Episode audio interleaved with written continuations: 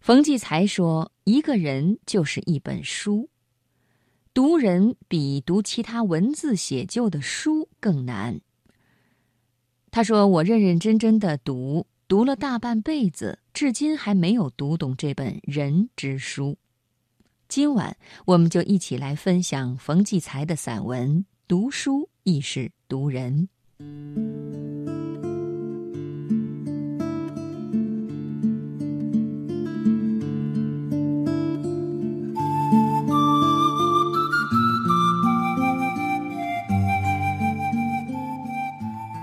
有的人在阳光明媚的日子里，愿意把伞借给你，而下雨的时候，他却打着伞悄悄地走了。你读他时，千万别埋怨他，因为他自己不愿意被雨淋着，况且是人家的伞，也不愿意分担别人的困难，你能说什么呢？还是自己常备一把伞吧。有的人在你有权有势的时候围着你团团转，而你离职了或是无权无势了，他却躲得远远的。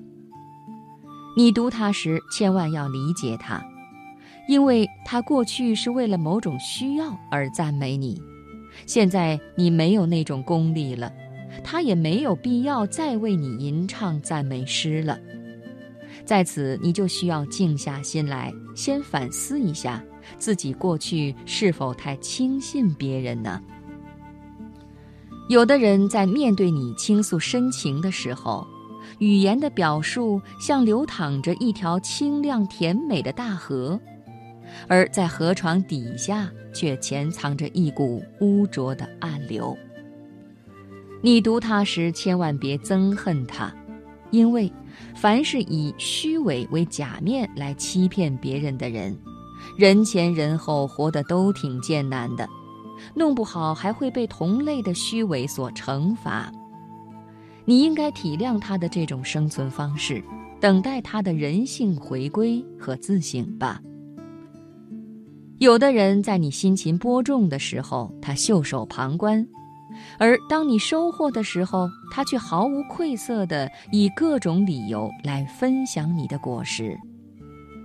你读他时，千万别有反感，因为有人肯与你分享丰收的甜蜜，不管他怀着一种什么样的心理，都应该持欢迎的态度。你作为一点牺牲，却成全了一个人的业绩欲。慢慢的会让他学会一些自尊和自爱。有的人注重外表的修饰，且穿着显示出一种华贵，而内心深处充满了空虚、无知和愚昧。那种无文化的形态常常不自觉地流露在他的言语行动中。你读他的时候，千万别鄙视他。因为他不懂得服装是裁缝师制作的，仅仅是货币的标志，而人的知识、品德和气质却是一个人真正的价值。对于庸俗的人，你可以反观对照一下自己的行为。读别人其实也是在读自己，读真、读善、读美的同时，也读道貌岸然背后的伪善。也读美丽背后的丑恶，也读微笑背后的狡诈。读人最重要的是读懂怎样为人，读人是为了要做一个真正的人。因此，读人时要学会宽容，要学会大度，由此才能读到一些有益于自己的东西，才能读出高尚，才能读出欢乐。才能读出幸福。